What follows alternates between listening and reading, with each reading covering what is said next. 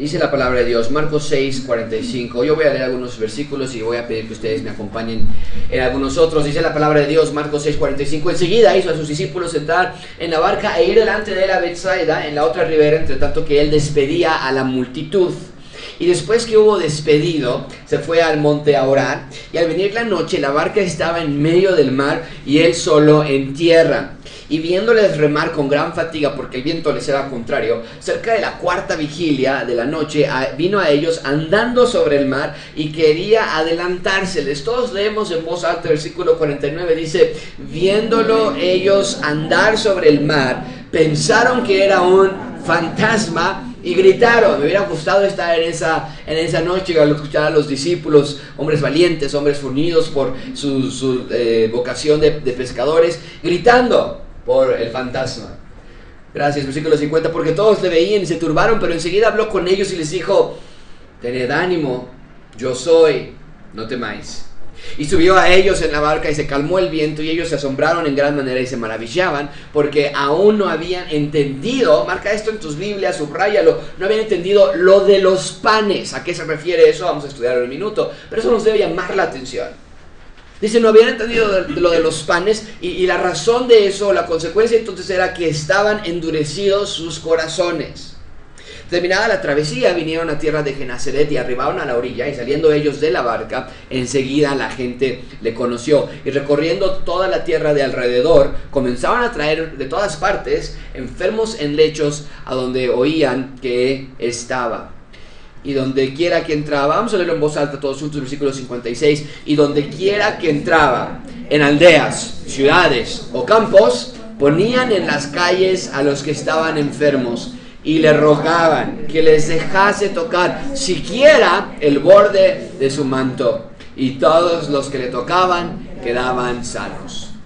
Vamos a orar, vamos a pedir a Dios sabiduría, pero siempre lo digo y no es de manera redundante, te ruego que veas que esto es un texto espiritual y que al igual que las personas que veían a Cristo en estos momentos, cuando las personas lo perseguían y lo seguían, veían ellos nada más la parte física, material, queremos sanidad, queremos bendición, no veían la parte espiritual. Yo te voy a rogar que en tu lugar le pidas a Dios que abra tus ojos espirituales, que puedas entender el texto. Yo sé que venimos con dificultades, con, con problemas, con, con eh, situaciones en las que estamos pensando, pero hay que dejar estos de lado y vamos a pedir a Dios que en los siguientes 40, 45 minutos que estamos juntos, abramos nuestros corazones y que Él ilumine, que Él guíe por medio del Espíritu Santo la lectura de este texto y que lo podamos entender. Pero vamos a orar todos juntos al Señor. Señor, te damos gracias por el tiempo que podemos estar juntos. Eh, gracias porque en medio de una sociedad que no sabe dónde está el norte del sur, no, no sabe dónde está el bien del mal, a lo malo llaman bueno y a lo malo, a lo bueno llaman malo en una sociedad donde no saben si Dios es verdad, no saben si Dios es real, no saben quién fue Jesús realmente. Tú nos has dejado las escrituras para que sepamos. No nos has dejado huérfanos. Esto no lo, no lo, no lo has dejado al viento. Así que lo único que tenemos que hacer nosotros es acercarnos a las escrituras y ver en ellas quién eres tú. Pero Señor, nuestra mente es finita, es, es simple, nos distraemos fácilmente y tenemos problemas de salud, de maritales, problemas de económicos que nos hacen olvidar rápidamente y nos distraen, pero en los siguientes minutos que tu Espíritu Santo obre en nuestros corazones y que podamos ver nuestra gran necesidad de un nuevo corazón y que solamente tú lo puedes hacer. En nombre de Cristo Jesús te lo pedimos. Amén.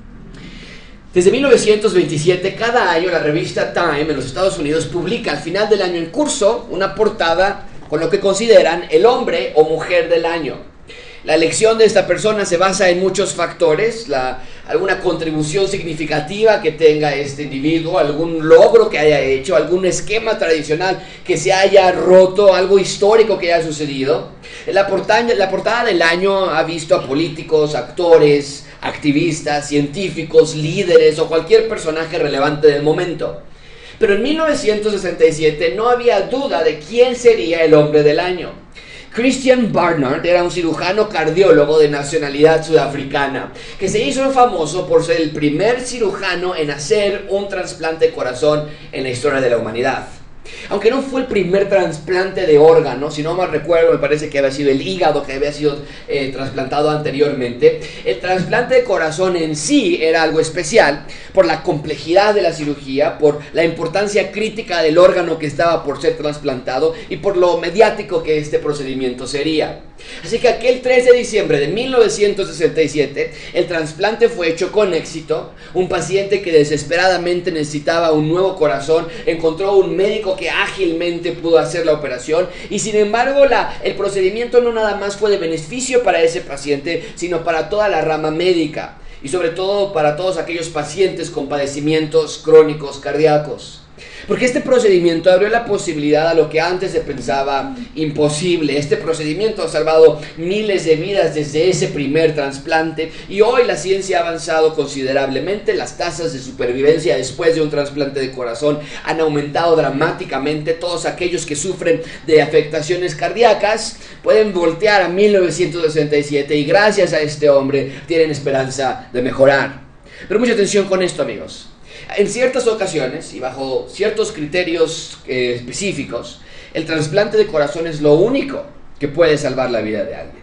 En algunos casos, ya sea por problemas genéticos o hereditarios o meras fallas cardíacas, es necesario remover un corazón fallido, enfermo, inservible y plantar un nuevo corazón sano, fuerte, joven.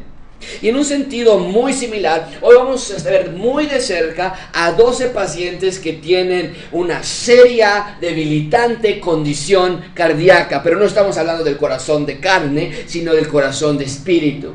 Hoy vamos a ver que los discípulos y muchos de nosotros aquí tenían corazones o tenemos corazones que no funcionan propiamente, que no los dejan ver o percibir o sentir las cosas del espíritu. ¿Por qué? Porque necesitaban una divina reparación de corazón.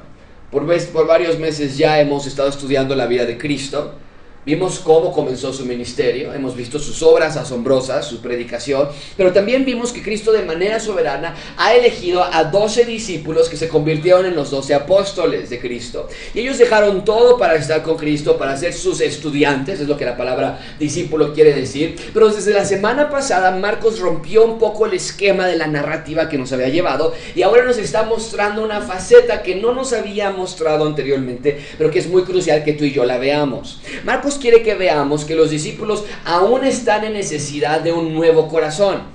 La semana pasada vimos que los discípulos pensaron que alimentar a cinco mil personas era demasiado incluso para Cristo mismo. No tenían la fe necesaria de que Cristo eh, podía hacer esta, esta, este milagro. Y, hoy Marcos continúa llevándonos a ver estos aspectos de su vida para que entendamos que lo que el ser humano necesita es un nuevo corazón. Sí, los discípulos dejaron todo para seguir a Cristo. Sí, entendemos que amaban a Cristo y estaban en un proceso de aprendizaje. Pero el problema central del hombre, tu problema central y el mío, no es externo, es interno. Es el punto principal de este sermón. Dios quiere mostrarnos que el problema del ser humano está en el corazón. Todo ser humano necesita un nuevo corazón. Todo lo que hemos visto hasta este momento se liga de manera muy directa a esta premisa, que el ser humano necesita la intervención divina de Dios para transformar aquello que es sumamente engañoso por sobre todas las cosas, que es el corazón. Yo quiero que permitas que Dios haga una, un chequeo cardíaco, eh, cardiológico en tu vida. Quiero que permitas que el Espíritu Santo te muestre qué hay en tu corazón. Y que lo más importante de todo, que permitas que Dios tome tu corazón y lo moldee de, acuerdo a, de acuerdo a su voluntad. Vamos a ver tres puntos. Un corazón sin fe, veremos un corazón endurecido y finalmente veremos un nuevo corazón. Así que comencemos con un corazón sin fe. ¿A qué me refiero con esto? Está en el texto frente a nosotros, un corazón sin fe. Vean conmigo, versículo 45. Enseguida hizo a sus discípulos entrar en la barca e ir delante de la Betsaida, en la otra ribera, entre tanto que él despedía a la multitud. Bien, si ustedes recuerdan, la semana pasada nos quedamos en que Cristo alimentó a miles de personas, cerca de 5 mil por lo menos hombres. Dijimos que conservadoramente había por lo menos 20 mil personas ese día. Y entonces, de acuerdo a lo que nos dice el texto que tienen en la pantalla esta mañana, Cristo pide a sus discípulos que se suban a la barca y que se vayan. Muy probablemente había caos en ese momento en la playa donde estaba Cristo haciendo esta alimentación junto al mar de Galilea. Había multitudes, había gentío y entonces Cristo les manda que se adelanten mientras él se quedaba, dice el texto, despidiendo a las multitudes. Y sin embargo, cuando las multitudes finalmente se van, Cristo no fue inmediatamente con los discípulos, sino que va hacia otra dirección. Nótenlo ustedes en el, capítulo, en el versículo 46. Después de que los hubo despedido, ¿qué dice el texto? Se fue al monte a orar. Y eso es importante, porque en medio de lo que está a punto de suceder, que vamos a ver en un minuto, Marcos nos quiere recordar la importancia que Cristo le da a la oración. Después de un largo, arduo día de trabajo y con sus discípulos ya habiéndosele adelantado, Cristo decide apartar un tiempo para orar. Y esto es importante porque nos habla de la prioridad de la oración. La oración es el medio por el cual el creyente se acerca a Dios. Dios se comunica con nosotros por medio de las escrituras, lo sabemos bien pero nosotros nos comunicamos a Dios por medio de la oración. Así que habla con Dios, porque si en su humanidad Dios Hijo puso prioridad en la oración, nosotros, los creyentes en Dios, necesitamos la oración con la misma intensidad.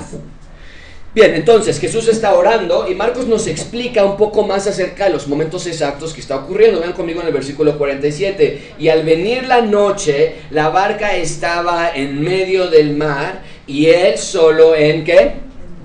Tierra. Muy claramente se nos explica entonces que mientras los discípulos estaban ya en el mar, Cristo estaba en tierra firme. Y la idea es esta, amigos, mucha atención. Aparentemente a nuestros ojos los discípulos estaban solos en la mar, aislados, lejos de su maestro. Pero mucha atención con esto, amigos. Nosotros podemos estar lejos de Dios, pero Él nunca está lejos de nosotros. Y el punto que Marcos quiere que los lectores originales entiendan cuando están este, escuchando este texto es que aunque en el mapa parecería que están aislados el uno del otro, los discípulos ya boga adentro y Jesucristo en tierra firme, lo que quiere que, que Marcos que veamos es que Cristo siempre estuvo cercano a los suyos y al pendiente de ellos. Y de nuevo, quiero hacer mucho énfasis en algo que siempre les he enseñado. Las escrituras son la revelación de quién es Dios, de cómo es Él, de cómo es Cristo, de qué hizo y para qué lo hizo. Así que tal vez tú ya hayas entendido que Cristo caminó sobre el agua. Tal vez tú ya hayas estudiado que Cristo caminó sobre el agua. Tal vez esto no es nuevo para ti, pero quiero invitarte que por nada más unos minutos borres todo lo que creas que sabes y que lo veas ahora con una perspectiva fresca, porque esto de caminar sobre el agua es mucho más profundo de lo que a veces pensamos. Primero, vemos que Cristo viene de alimentar a miles de personas, sus discípulos venían ellos mismos de hacer algo, milagros propios. Ustedes recuerdan que la semana pasada vimos que ellos regresaron con Cristo y le decían todo lo que habían hecho ellos. Pero cuando Cristo les dijo, ok, ahora a ustedes les toca hacer un nuevo milagro, denles de comer, ellos pensaron que Cristo estaba fuera de sí y decían, que vayamos nosotros a comprar comida, estás loco, no se puede no recordaban o no sabían o no entendían que el creador de Génesis capítulo 1 estaba parado con ellos en ese mismo lugar. Y, el hecho de, lo que, de que lo que estamos a punto de estudiar, de que Cristo caminó sobre el agua, haya sucedido inmediatamente después de la alimentación milagrosa de miles de personas, quiere decir que estos ambos eventos van conectados uno con el otro. Amigos, este evento de que Cristo caminó sobre el agua que estamos a punto de estudiar es una nueva oportunidad para los discípulos de que la fe de ellos madure, crezca, se desarrolle. Este evento es para que sus corazones despertaran y latieran con mayor intensidad. Pero en segundo lugar lo que veo es que este evento es uno más para demostrar que Cristo es Dios. Este evento sería una nueva evidencia más de que Cristo era el Mesías. La, piénsenlo nada más, la sanidad de los enfermos, lo hemos visto ya. Eh, el paralítico que sanó él cuando lo bajaron del, techo, lo estudiamos ya. La mujer con flujo de sangre, lo vimos ya. El sacar un demonio, el sacar una legión de demonios, el levantar enfermos, el dar alimentos sobrenaturalmente, el resucitar a muertos. Nos sirve todos esos eventos para ver que Cristo realmente es el Mesías. Mucha atención con eso porque no quiero que lo olviden. Marcos escribe este libro para explayar lo que dijo ya en Marcos 1.1, que es que principio del Evangelio de Jesucristo, Hijo de Dios. Marcos así tituló su libro. Y recuerden, Cristo es la palabra Mesías en el griego. Entonces, el libro de Marcos en sí es un testamento de las evidencias de que Jesús era Dios, era el Mesías, pero en este recuento que estamos estudiando nos está dejando claro que la gente no entiende. Los fariseos lo quieren matar. Los escribas lo odian. Los Herodes, el rey, no quiere saber nada de él. Y hace un par de semanas vimos que la gente en general ni sabía quién era Cristo. Algunos pensaban, creo que es Juan el Bautista. Otros decían, bueno, creo que es Elías. Otros decían, algún profeta será. Y quiero que vean cómo se va desarrollando la historia a lo largo de estos textos. En cierto sentido, entre más predica Cristo y entre más milagros hace, menos aceptación hay hacia su persona. Incluso sus discípulos van a tener dificultad en entender quién es Cristo. Ya vimos eso, ¿no es verdad? En el capítulo 4, 41, cuando Cristo calmó la tempestad, los discípulos dijeron con gran temor y se preguntaban de uno al otro, ¿quién es ese? ¿quién es este hombre? Que el viento y el mar le obedecen. La pregunta es, clara, es clarísima, ¿quién es este hombre? Y la semana pasada lo volvimos a ver, esta falta de fe o esta falta de entendimiento de quién es Cristo, que pensaron que Cristo no podría alimentar a tantas personas. No sabían con quién estaban parados. ¿Por qué? Muy simple. Porque para conocer a Cristo, muchísima atención con esto, para conocer a Cristo, necesitas un corazón de carne no de piedra. Necesitas una intervención por parte de Dios que te permita verle y conocerle. Y el punto es que para allá vamos. Eh, vamos a hacer trampa, nada más por un minuto. Nos vamos a adelantar hasta Marcos capítulo 8. Estamos en el 7 ahorita. Pero en Marcos capítulo 8, Cristo pregunta a sus discípulos: Hey, ¿quién soy yo? Y ahora sí, Pedro responde: Tú eres el Cristo, el Hijo del Dios viviente. Ahí lo tenemos a través de varios eventos y enseñanzas que aún no estudiamos, pero que ya comenzamos con todo lo que ha pasado ya y aún lo que va a suceder hasta 8.29 de Marcos, con todas estas enseñanzas y eventos, Cristo obra en sus corazones para que ellos puedan entender y vivir espiritualmente que Él es verdaderamente el Mesías, el Hijo de Dios. Así que necesitamos tener esto en mente para leer ahora que Cristo caminó sobre el agua, porque de otra manera parecería solamente un acto presumido de un superhumano. Y desde luego no es así. Hay algo mucho más profundo detrás de que Cristo caminó sobre el agua. Cristo se quiere revelar como Mesías. Vean conmigo versículo 48.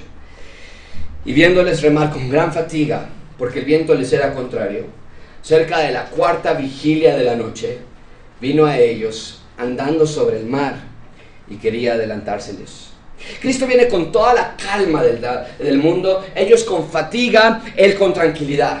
Ellos sobre la barca, él sobre el mar. Ellos luchando al viento contrario, él controlando al viento con su poder. Ellos cansados, él fortalecido por la oración. Eh, señores y señoras, este es el Mesías, el Hijo de Dios. Y solamente Dios puede hacer algo como esto. Nadie más pudo haber caminado sobre agua. Y mucha atención con esto, amigos. Hubo suficientes personas en el primer, segundo y tercer siglo de la historia que nosotros consideramos como el baluarte de la construcción de la iglesia. Eh, hubo suficientes personas en esos primeros tres siglos para que alguien, por lo menos uno, escribiera, oye, no, todo esto que dijo que pasó no fue así.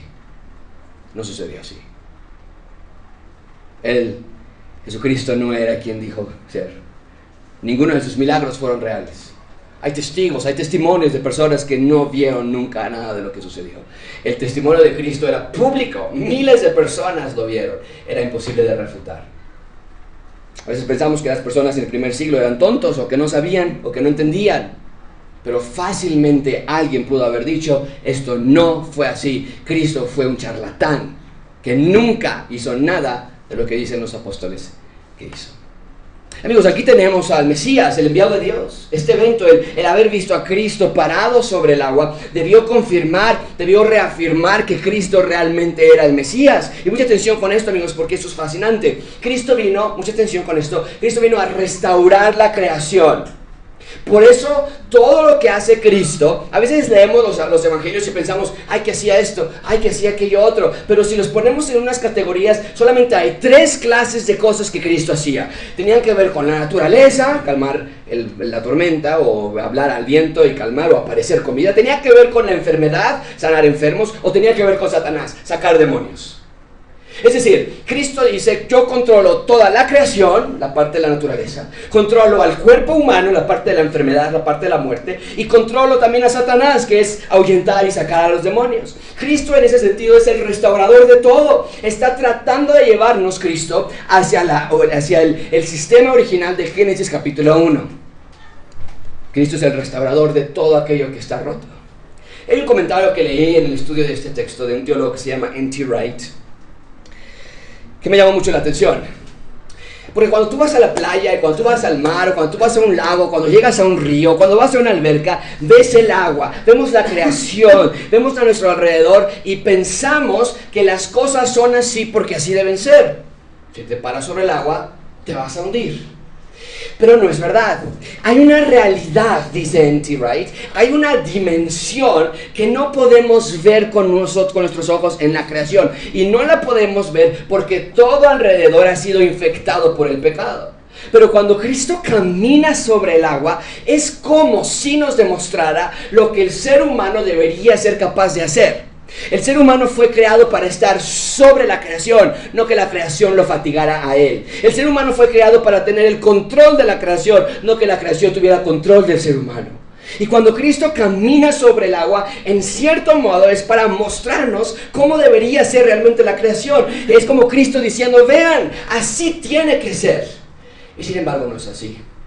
Los vientos hacen lo que quieren y los discípulos no podían remar fácilmente, nos dice el texto. Pero por eso está aquí el Mesías, para poner todo en orden, para restaurar la creación. Y no estoy diciendo necesariamente que algún día tú y yo vamos a poder caminar sobre el agua, aunque Cristo no fue el único que caminó sobre el agua. ¿Recuerdas algún otro personaje en la Biblia que también caminó sobre el agua? ¿Alguien se acuerda?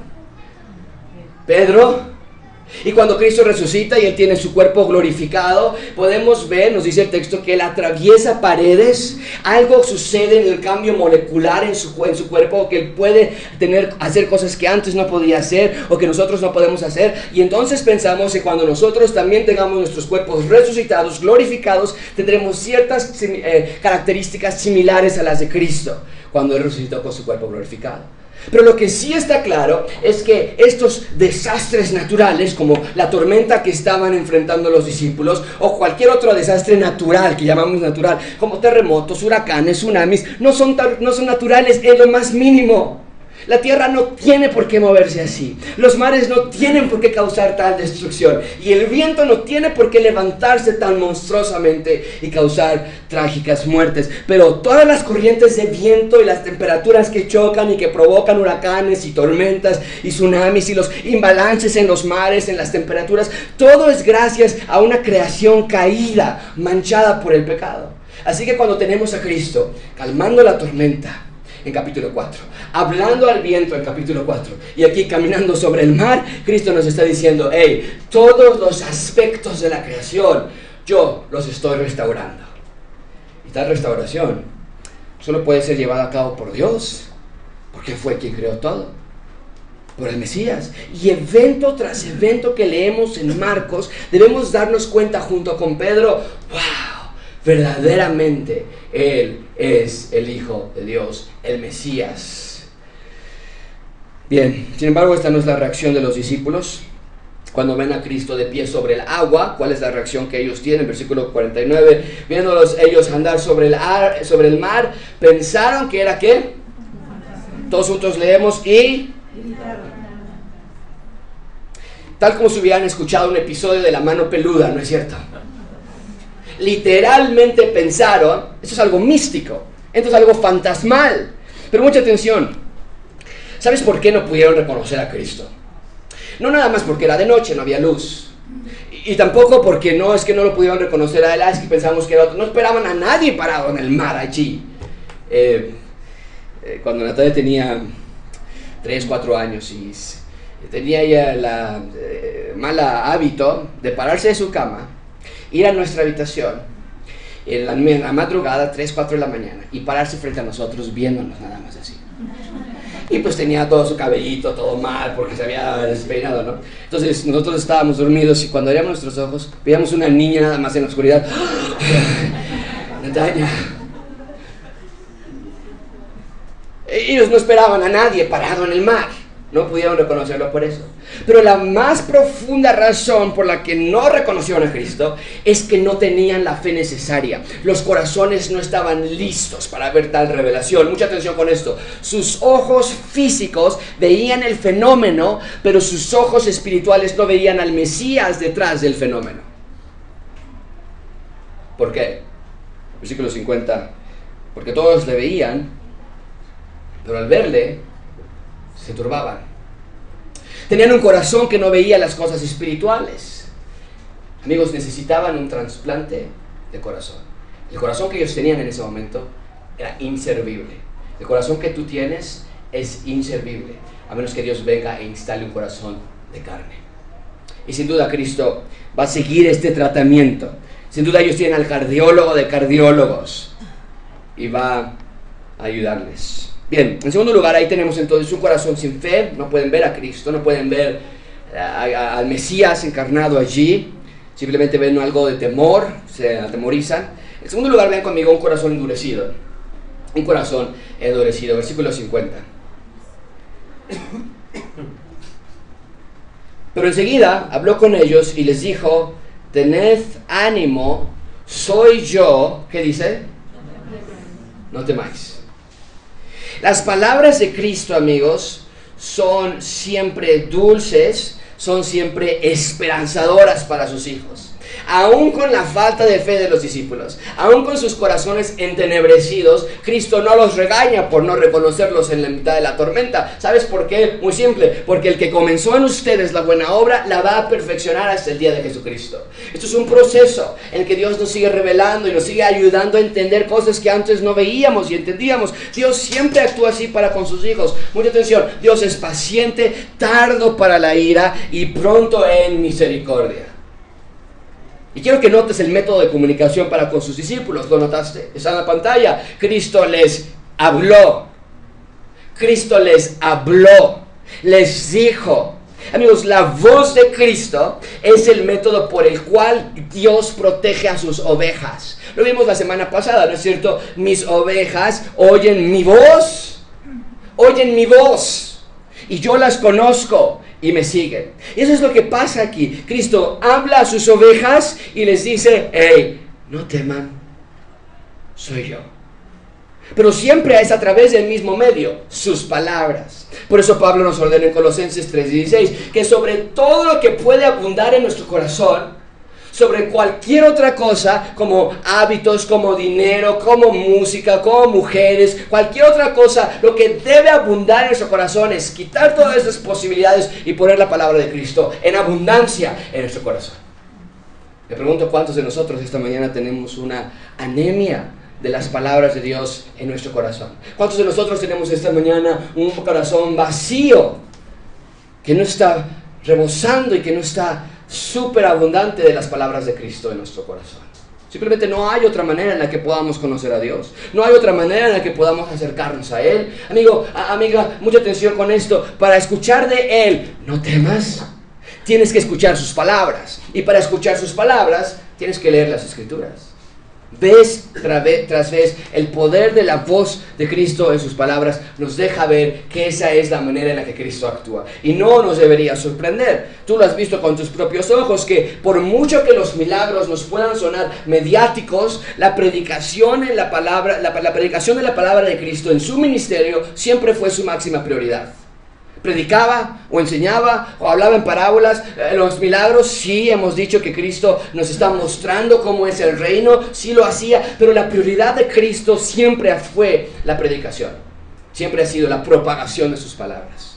Así que hoy tú tienes la misma responsabilidad. Necesitas las palabras de Dios más de lo que necesitas el aire. O sea, decir, Josué, pero si yo no tengo aire, yo me muero. Eso te puede dar una entendimiento de qué tan crítico entonces son las palabras de Dios para ti. Escucha las palabras de Cristo, lee las escrituras, escucha buenos podcasts, buenas predicaciones, buena música que alimente tu alma. Sin sus palabras no puedes vivir una vida cristiana feliz. Bien, Cristo se camina hacia ellos, va hacia ellos, les dice no teman, pero no se queda allí nada más. Por si no fuese suficiente el caminar en el agua, Cristo hace algo más. Vean conmigo versículo 51. Subió a ellos en la barca, se calmó el viento Y ellos se asombraron en gran manera y se maravillaban. De nuevo, la creación está a los pies de Cristo. A la voluntad de Cristo los vientos callan. De verdad, no puedo pensar en alguna otra persona seria en la historia de la humanidad que se adjudique tales obras. No puedo pensar en ninguna. Amigos, esto es simplemente demasiado para que nada más Cristo sea un buen maestro, un buen líder.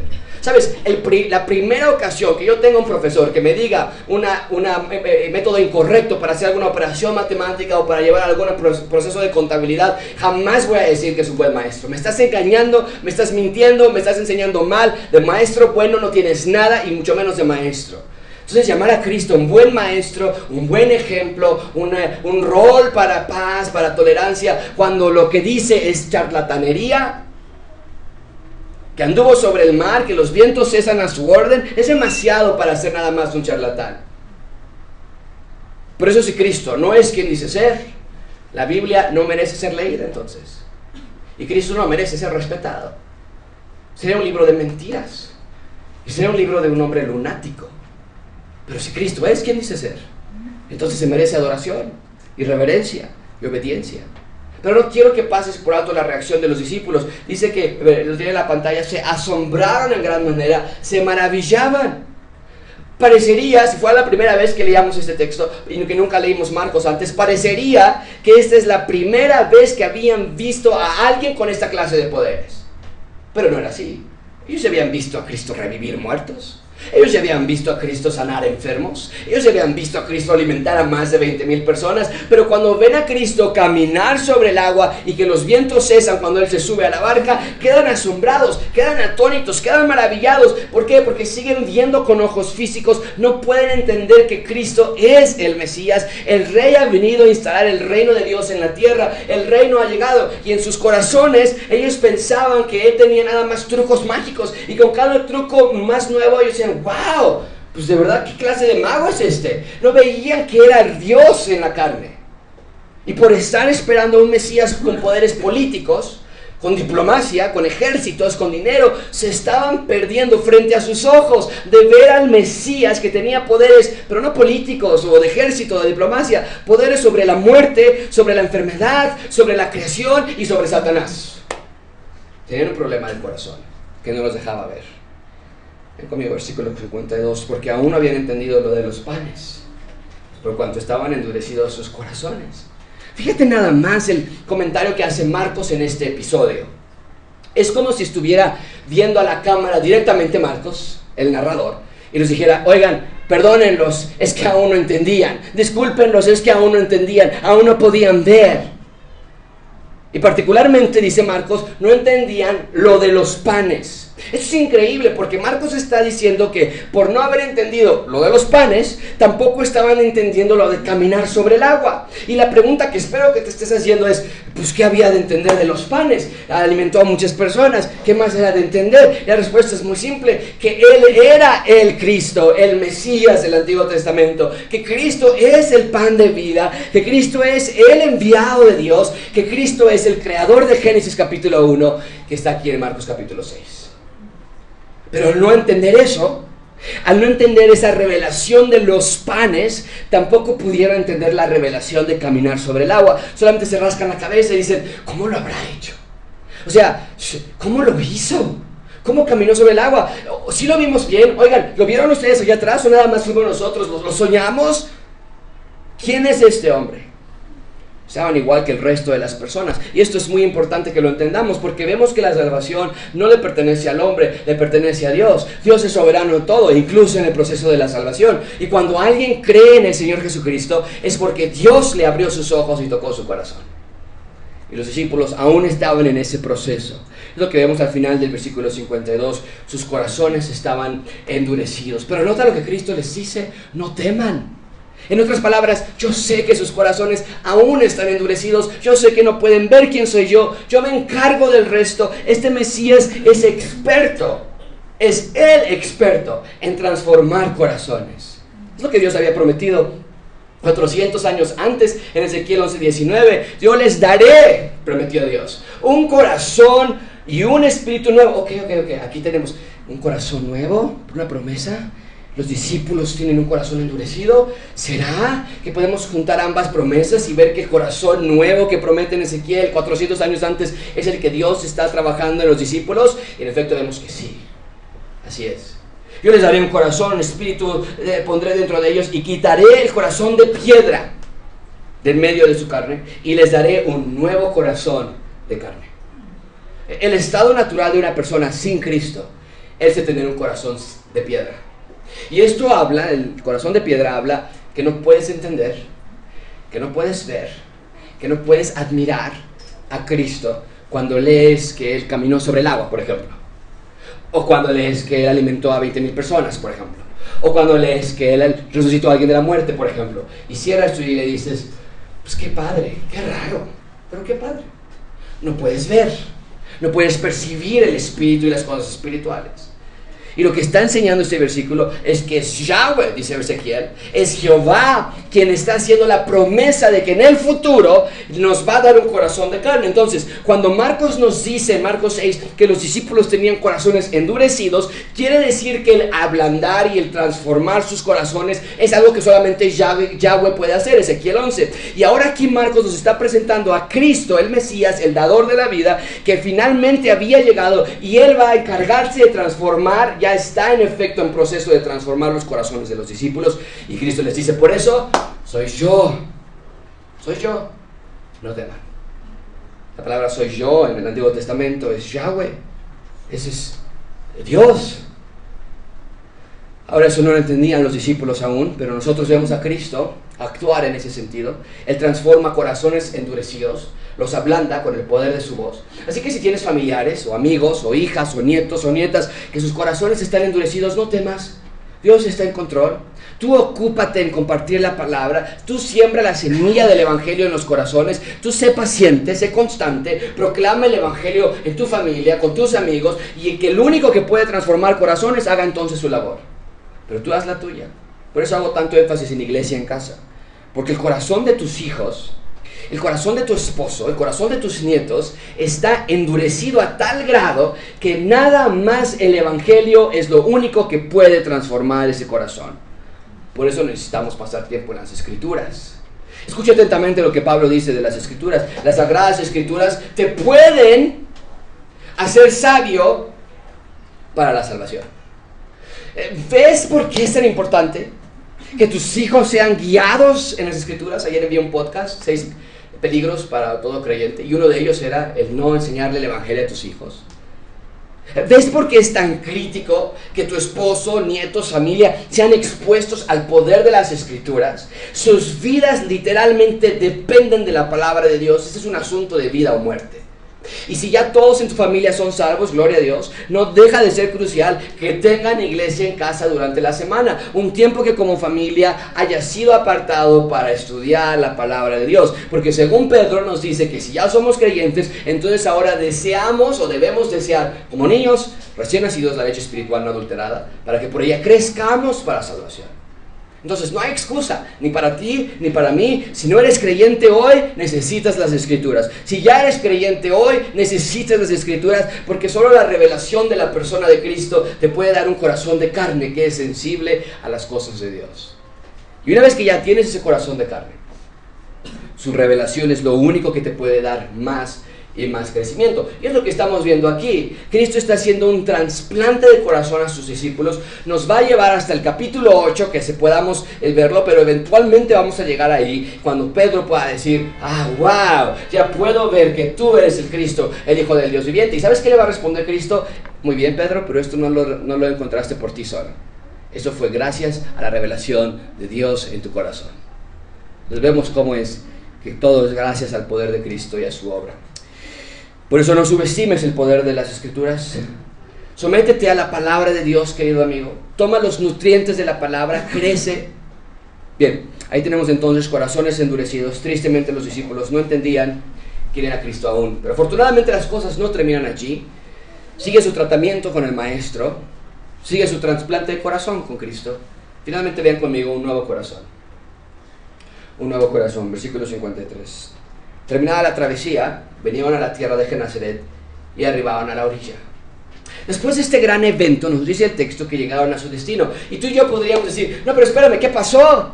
¿Qué pasó? Porque no entendían sus corazones endurecidos y ya los va a dejar ahí. Y la respuesta es no. Vamos a otro evento donde ahora Cristo va a seguir ese tratamiento, este trasplante de corazón, volviendo a mostrarles su poder. Y es lo que estamos a punto de estudiar. Y vemos entonces que Cristo cruzaba el mar constantemente. Les he mostrado este mapa en otras ocasiones. Lo hemos visto hacer esto, pero iba de un lado al otro. Y en este momento llega a Genazaret, pero vemos que no lo hace por rutina sino que todos los lugares que visita Cristo son parte del plan soberano de revelarse a las personas. Quiere Cristo que las personas tengan oportunidad de creer. Y sabes algo, Dios sigue actuando de la misma manera en la actualidad. Dios se te quiere revelar a ti por medio de las escrituras, por medio de la creación, por medio de tener una relación personal con el creador del universo. Y en ese sentido, quiere que cuentes cada dificultad que estás pasando cada prueba, cada etapa de tu vida como una oportunidad en la que Dios se te está revelando. Que Dios está en acción en tu vida. Nada pasa por accidente, amigo, amiga. Cristo nos lleva a lugares no por accidente, no por rutina, sino por, con un propósito. Y en esta ocasión no es la excepción, porque vemos que en cuanto llega al otro lado ya tenía gente que lo esperaba. Vean conmigo versículo 54. Y saliendo ellos de la barca, enseguida la gente que Marcos nos ha presentado constantemente esta idea, ¿no es cierto? Que la fama de Cristo aumenta dramáticamente conforme sus discípulos fueron a predicar. La fama de Cristo se empieza a esparcir por todos lados. Y márcalo en tu Biblia, a partir del crecimiento de la fama de Cristo, la vida de Cristo ahora comienza a correr peligro. Su muerte sería inminente porque los religiosos ya no querían más que las cosas se salieran de control y querían nada más matarlo en cuanto ellos pudieran. Y entonces, ¿qué hace Cristo cuando llega al otro lado? Vean conmigo versículo 55 recorriendo toda la tierra de alrededor. Comenzaron a traer de todas partes enfermos en lechos a donde oían que estaba y donde quiera que entraba en aldeas, ciudades o campos, ponían en las calles los que estaban enfermos y le rogaban, subrayas en tu Biblia o márcalo, le rogaban que les dejase tocar siquiera el borde de su manto y todos los que le tocaban quedaban sanos. ¡Wow! Esto es Cristo demostrando su poder de nuevo. Y de nuevo vemos la autoridad de Cristo, vemos que ya ah, ah, los demonios, la, legión de demonios le rogaba a Cristo, por favor déjanos salir al hato de cerdos. Y de nuevo aquí vemos esta actitud florecer otra vez, que le rogaban. ¿Por qué? ¿Por qué le rogaban? Porque Cristo es el Señor. Porque Cristo tiene máxima autoridad, porque Él es el máximo rey, Él es el soberano de la creación, Él ha venido a restablecer y poner orden a un mundo en desorden. Él ha venido a restaurar la creación, ha venido a despedir la enfermedad, a ahuyentar la muerte, a pisotear a Satanás. Y en estos últimos versículos vemos cómo es que Cristo nos muestra de nuevo que el reino de Dios no habrá más muerte, no habrá más enfermedad, no habrá más dolor. Y cuando leemos estos textos, lo hemos mencionado antes, no es para que digas, wow, yo quiero que me sane a mí también. ¿Por qué no me sana a mí también? ¿Qué tengo que hacer para que me sane o me quite esta enfermedad a mí o a mis hijos o a mi familia? Y lo que hemos dicho es que esa es la misma actitud que la gente tenía aquí, ¿no es cierto? Quería nada más obtener los beneficios de Cristo. ¿Dónde? ¿Dónde tengo que firmar para que Cristo me sane a mí también? ¿Cuántas oraciones tengo que hacer para que Cristo me sane? Y Cristo no lo está haciendo por ese motivo. Él sana para que tú y yo podamos decir al final, wow, Él es el Hijo de Dios. Yo quiero a ese Salvador. Pero en otro sentido, está demostrando a sus discípulos quién es Cristo y cómo es el reino de Dios, ¿no es cierto? Porque este pasaje tiene como figura receptora a los discípulos. Sus corazones son los endurecidos, nos dice el texto. Y Cristo con cada predicación, con cada enseñanza, con cada ilustración de su poder, les está cambiando y transformando ese corazón de piedra por un corazón de carne. Un corazón que pueda entender finalmente que el reino de Dios se ha acercado y por lo tanto necesitamos arrepentirnos y creer en el Evangelio. ¿Cómo podemos cerrar este sermón, amigos? Muy sencillo. Dios quiere mostrarte que el problema del ser humano está en el corazón. Todo ser humano necesita un nuevo corazón. Mi pregunta para ti esta mañana, esta tarde, es ¿qué corazón tienes? ¿Qué corazón tienes? Si no puedes ver a Cristo revelado con su poder, si estás leyendo este texto y dices, wow, qué interesante. No me puedo imaginar que haya caminado alguien sobre el agua, pero ahí está en la Biblia, quién sabe por qué. Si no puedes ver la importancia que caminó sobre el agua, no te preocupes, los discípulos tampoco pudieron verlo en ese momento. Su corazón estaba endurecido.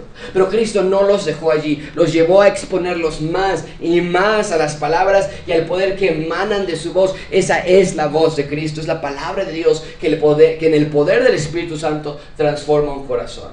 Estás aquí esta mañana y no eres salvo, no eres salva, no esperes más. El reino de Dios ya se acercó. Dobla tus rodillas, confiesa tu pecado a Cristo, cree en el Evangelio. Tu pecado te va a ahogar en la separación eterna, pero Cristo, que es rico en misericordia, nos ha amado para ser el buen pastor que su vida da por las ovejas. Y si ya eres algo, entiende que tu jefe no te posee, que tu novio no es tu Dios, que la música de que Netflix o que el alcohol no son la fuente de felicidad que Dios quiere para ti. Basta de renegar de Dios. Si estás casado o estás soltera, si tienes hijos o no, si estás divorciado o ya están jubilados los dos, si tus hijos están fuera de casa o si están pasando por aprietos económicos, el único propósito claro en tu vida es que en cada etapa, en cada circunstancia que pases en tu vida, Dios quiere que tú le conozcas más a Él. Así que no reniegues ya más, jóvenes, de que no tienes libertad de adulto de que tus papás no te permiten esto o aquello, que no tienes carro propio, que no ganas lo que piensas que necesitas, o que el maestro es muy exigente, o que te dejan demasiada tarea. Mamás no renieguen de las presiones de sus hijos, las tareas, el llorar, el karate, cuando se pelean, cuando no quieren dormir, nadie te ayuda, nadie tiene, no tienes tiempo para ti misma. Ahora, papás no renieguen de las presiones que tú tienes, del estrés, las colegiaturas, la renta, la falta de salud, que no te valoran por lo que hacen. Abuelos no renieguen que todos ya tienen sus familias, ya nadie me visita como yo quisiera, yo ya no tengo dinero, yo ya no sirvo para nada, que te duelen los huesos o que no ves bien, Yahweh sigue en el trono. Cristo resucitó de los muertos y te tiene en esta etapa de tu vida, te ve, te conoce, sabe tus dolencias, conoce tus necesidades. Cristo es tu buen pastor, solo permite que Él entonces te pastoree, confía en Él, vive agradeciendo de lo que realmente vino a inaugurar, que es el reino de Dios, y date cuenta de que el hecho que estés sentado aquí esta mañana es gracias a que está haciendo un trasplante de corazón en ti. Que tú no pediste, que tú no querías, que tú no sabías que necesitabas, pero que Dios en su gracia te lo dio. El que busques a Dios, el que estés aquí esta mañana, el que confieses tu pecado durante la semana, el que batalles y que trates de odiar lo malo y amar lo bueno y que tengas esa batalla por hacer el bien y no caer en el mal en la semana, que quieras obedecer a Dios, pero que tu carne no quiera hacerlo, es gracias a que Dios te dio un nuevo corazón, un corazón de carne. Pero junto con Pablo te ruego entonces, gracia abundante, ya no anden como los otros gentiles, que andan en la vanidad de su mente. Ya no más. Si son salvos, ustedes tienen un nuevo corazón. Y si aún no eres salvo, Dios te quiere dar uno nuevo. Hoy. Vamos a orar.